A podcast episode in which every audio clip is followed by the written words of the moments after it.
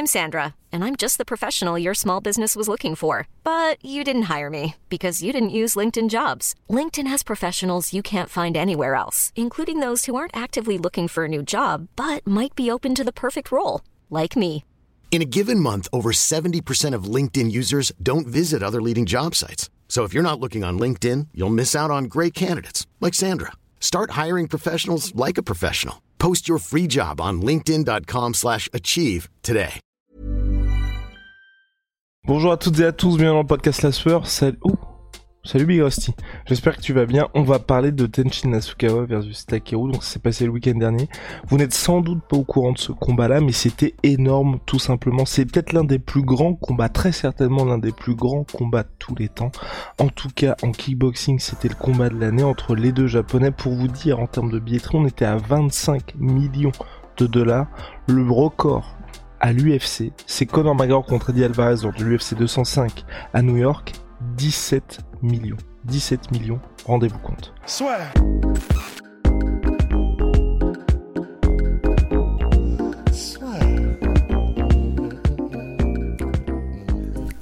Entre dans l'octogone avec Unibet. Qui sera le vainqueur du combat? En combien de rounds? Fais tes paris sur l'app numéro 1 et profite de 150 euros offerts sur ton premier pari. Et donc oui, pour poursuivre du côté des chiffres, après on va un petit peu se concentrer sur ce qui s'est passé pour ce combat-là, qui était véritablement très très très important pour le kickboxing. Donc il y a eu 56 399 billets vendus, 59 000 personnes au total au Tokyo Dome, et surtout, et c'est ce qui est important, 500 000 pay-per-view vendus au Japon, ce qui est tout simplement énorme, et surtout pour un combat qui a mis des années et des années et des années à se faire, c'est encourageant parce que même si là aujourd'hui on sait que Tenshin Nasukawa va partir en boxe anglaise, le fait que ça a été un véritable succès financier, ça n'exclut pas une revanche down the road, en tout cas, c'est ce qu'on souhaiterait nous parce que Bon, sur le papier, moi aussi, j'ai trouvé ça très surprenant que ça ne se dispute qu'en trois rounds. Je sais pas ce que t'en as pensé, toi, Rust. Bah, c'est clair. C'est-à-dire que pour quelque chose qui était attendu depuis littéralement 2015, c'est-à-dire que depuis 2015, en fait, Takeru et Tenshin, ce sont les deux prodiges qui sont dans des, dans des catégories de poids équivalentes et qui sont censés s'affronter. Et c'est vrai que pour quelque chose qui était autant anticipé que ça se fasse que en trois rounds ou trois minutes, c'était presque un, honnêtement, c'est presque un crime. hein. Franchement, c'est c'est terrible. Donc, ben, déception, évidemment, oui, parce que c'était aussi court. Après, c'était euh, action, euh, action non-stop ou presque sur les trois rounds. Il y a même eu un knockdown de, de Tenshin au premier. Mais effectivement, un, c'est dommage que ça se fasse entre guillemets aussi tard, même si ça allait, parce que bon, bah, Tenshin a 23 ans et Takeru en a 30, donc ils sont pas, tu vois, c'est pas comme s'ils avaient, c'est pas Pacquiao, May- Pacquiao Mayweather où ça s'est fait vraiment beaucoup trop tard, donc ça allait. Mais c'est dommage que ça ne se fasse que maintenant, mais c'est parce qu'il y a eu énormément de de tension entre les différentes promotions parce que du coup le père de Tenshin c'est aussi celui qui gère le Rise. Il y avait des problèmes avec le Kawan ça se pouvait se faire que sous certaines bannières celle du Rising etc enfin c'était un petit peu le bordel mais c'était vraiment un truc de ouf hein. c'est à dire que euh, c'est euh, Tenshin euh, s'il disait en gros au Rising à un moment donné il a dit en direct et il a bien fait il a bien demandé avant le Rising ce sera bien en direct ce sera bien en direct ok et du coup après un combat qu'il a gagné au Rising quand il a su que c'était en direct et qu'on pourrait pas le cutter et ben en gros il a dit moi je suis chaud pour Takeru est-ce que vous êtes chaud pour Takeru et tout public a fait ouais mais sauf qu'en fait bah, comme il y a énormément de problèmes entre les promotions et que ça se tire dans les pattes depuis des années, il y a même euh, bah, du coup le Kawan qui a traîné en justice Tenshin et, son père en mode mais vous avez pas le droit de faire ça, c'est déloyal parce que en gros bah du coup il fallait que tout le monde voulait le combat, mais comme tout le monde savait que ça allait faire un bif monstrueux, bah tout le monde tirait la couverture à soi en fait. Donc on peut presque s'estimer déjà heureux que le combat ait eu lieu. Bon, c'est déjà ça. Il a eu lieu, il a tenu toutes ses promesses, mais c'est vrai que c'est dommage que ce- ça n'a été qu'en trois rounds, euh, surtout quand on sait qu'effectivement, bah, comme on l'a vu par exemple avec Rod Tang euh, contre Tenshin, bah, c'est c'est intéressant aussi quand ça va dans les rounds un peu plus en eau profonde. Mais voilà. Bah, maintenant, est-ce que du coup, tu, ouais, tu veux qu'on fasse un, un récapitulatif du coup de, de, de pourquoi est-ce que c'était presque le combat de la destinée en kickboxing? Ouais, carrément. En- Et puis juste dernier point ces euh, pour au de niveau des chiffres, c'est qu'on était à 2,5 millions de dollars minimum de salaire garanti pour chaque athlète. Donc ça, ça vous permet aussi de vous rendre compte de l'importance qu'avait ce combat-là. Ce qui est quand même dingue, c'est que on n'a pas l'impression que ça ait dépassé les frontières japonaises, alors que, euh, enfin, ok, faut être un fan un petit peu hardcore, mais c'était quand même très très très important. Mais c'est ça qui est fascinant en fait avec euh, avec le Japon et Et j'ai l'impression qu'on peut aussi parler un petit peu comme ça de la Corée du Sud. Euh, un petit point forte raison parce que disons eux euh, par rapport au MMA c'est plus c'est surtout ça ils ont le Road FC mais c'est pas du tout aussi médiatiquement éclatant mais dans le sens où leurs stars les stars sud-coréennes sont vraiment des méga stars en Corée du Sud. Et vraiment ils sont gigantesques. Genre Korean Zombie et Do Choi en Corée du Sud ce sont des giga giga stars quoi. Et au Japon ce qui est bien c'est qu'effectivement ça bah, ce combat-là, qui était donc ce, appelé The Match, euh, c'était ça la, la, dénomination officielle, bah, effectivement, on n'en a quasiment pas entendu parler autre part dans le monde, mais c'est pas grave en fait, parce que le Japon se suffit à lui-même. C'est tellement un. Oui, ça ne se passe qu'au Japon, mais le Japon est tellement énorme, c'est-à-dire que bah, déjà ils sont, euh, je sais plus combien, 100 millions, un truc comme ça, peut-être 80 millions, je sais plus. Et c'est vraiment un pays qui a cette culture martiale là donc, tu vois, bah, le, nombre de pay-per-view vendus prouve qu'ils n'ont même pas besoin d'aller voir ailleurs pour que ce soit des dingueries absolues en termes de chiffres. Donc, en fait, euh, oui, c'est dommage dans le sens où nous, occidentaux, on n'en a pas entendu plus parler, parce que ça aurait été vraiment bien qu'il y ait une plus grosse hype, ça aurait été bien que tous les, que tous les, que tous les, comment dire, que tous les gros médias, même américains, en parlent, etc. Mais bon, ce sont deux Japonais, ce sont des petits poids, ça se passe au Japon et dans un sport qui n'est pas forcément le plus médiatisé. Donc, on ne pouvait pas non plus en espérer beaucoup. Pourquoi est-ce que ce choc était si important?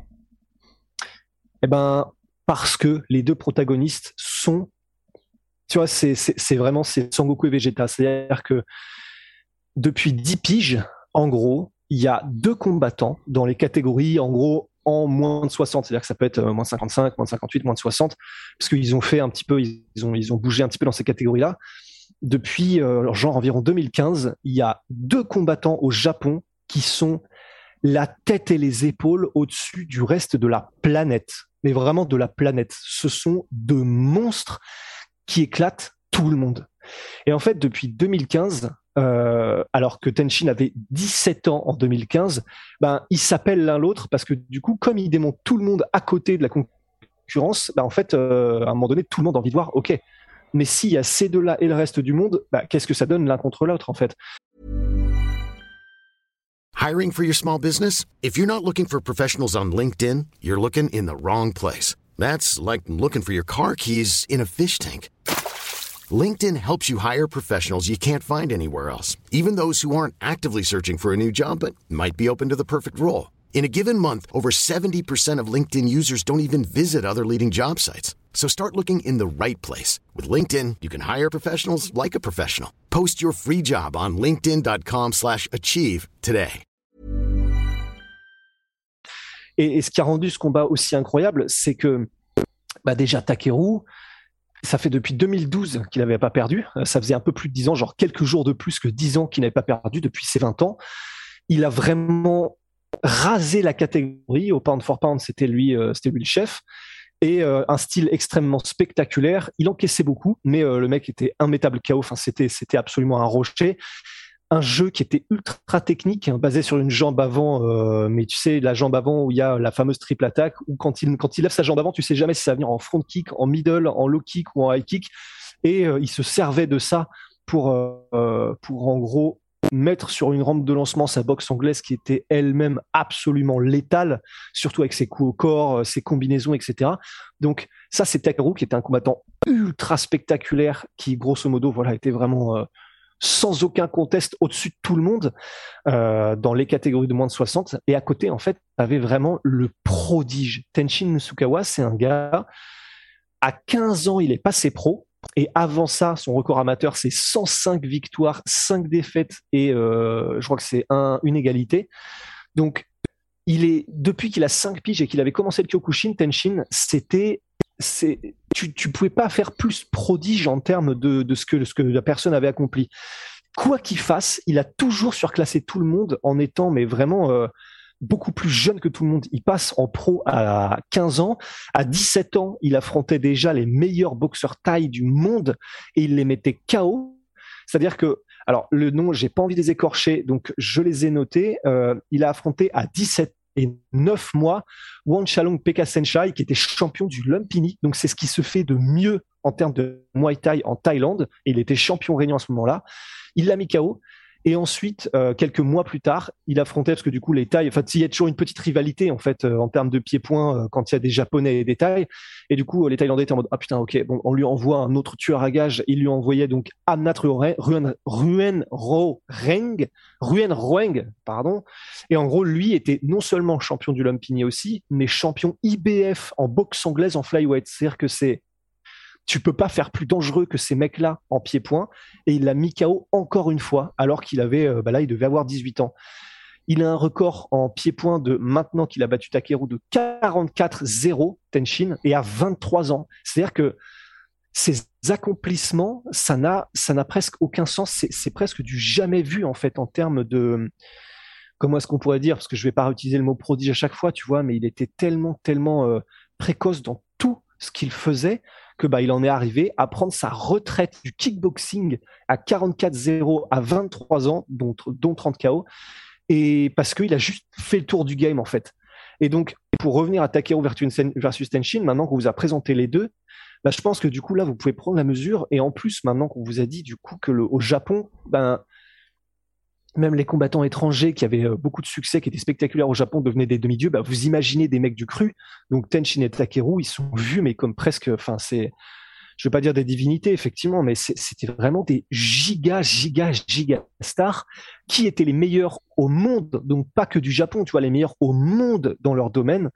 Et on attendait, on attendait le choc du coup depuis 2015, et c'est pour ça que c'était attendu, mais comme euh, comme l'était pour le monde occidental en général, Mayweather Pacquiao, euh, sauf que lui, il a eu lieu trop tard. Quoi. Et euh, ce qui est important de dire aussi, c'est qu'il y a eu le combat Tenshin contre Mayweather. On a beaucoup, j'ai vu dans les posts qu'on a fait, qui étaient en mode, c'est pas lui qui avait perdu contre Mayweather. Bon, c'était pas sa discipline. Face à Mayweather qui pesait 20 kilos de plus et qui est euh, l'un des plus grands de tous les temps en boxe anglaise, donc forcément très compliqué pour Tenshin Nasukawa. C'est des conditions qui étaient pas du tout simples pour lui. Il y avait même pas eu de pesée pour vous dire lors de l'événement. concernant le combat en lui-même, donc il y a eu un knockdown qui a pesé très lourd dans la balance, n'est-ce pas Big Rusty? Ouais, un knockdown, un superbe euh, contre de Tenshin. Euh, mais en fait, c'est vrai que dans l'ensemble, c'est en réalité, même si ça fait un peu chier de le dire, parce que du coup on a vendu le choc, mais en réalité, les gens qui avaient suivi un petit peu le combat de presse se doutaient de la manière dont ça allait se passer, dans le sens où euh, Tenshin est gaucher, gaucher et ultra dynamique en anglaise et avec des excellents déplacements. Et comme on a, en fait, euh, lui n'est pas gaucher, il est orthodoxe, euh, Takeru, et comme on a parlé de sa jambe avant qui était une de ses armes de prédilection, bah, en fait, quand vous avez des gardes inversés, euh, quelqu'un qui utilise beaucoup sa jambe avant, c'est beaucoup plus compliqué parce que la cible, si c'est les front kicks pour le corps, etc., bah, en fait, c'est comme, le, comme la garde est inversée, vous pouvez pas taper aussi facilement dans le beat, vous pouvez pas taper aussi facilement à la tête parce que c'est pas, euh, comment dire, c'est pas le côté le plus, le plus pratique lorsque vous êtes le kicker de jambe avant et que une garde inversée.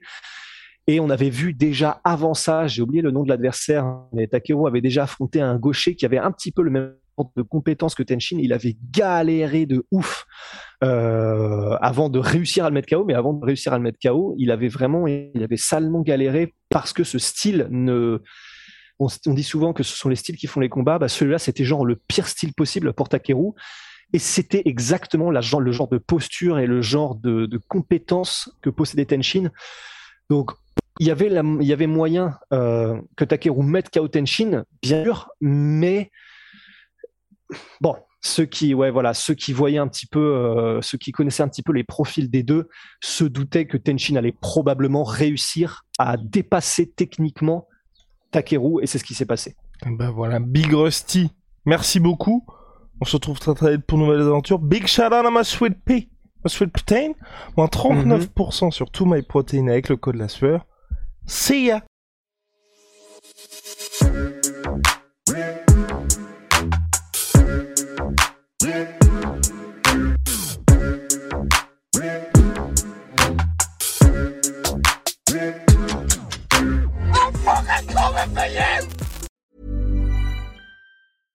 Imagine the softest sheets you've ever felt. Now imagine them getting even softer over time. That's what you'll feel with Bowl and Branch's organic cotton sheets. In a recent customer survey, 96% replied that Bowl and Branch sheets get softer with every wash. Start getting your best night's sleep in these sheets that get softer and softer for years to come. Try their sheets with a 30-night guarantee. Plus, get 15% off your first order at bowlandbranch.com. Code BUTTERY. Exclusions apply. See site for details.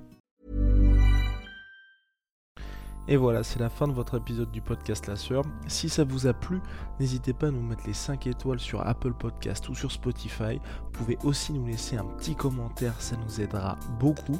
Et si vous voulez aller plus loin avec nous, vous tapez La Sueur sur toutes les plateformes ou sur les réseaux sociaux, vous nous trouverez. Et là, vous nous écoutez très certainement en audio. On est aussi en vidéo sur YouTube, mais également sur Snapchat. Là encore, vous tapez la et on sera là. Merci de votre fidélité et à très vite pour de nouvelles aventures.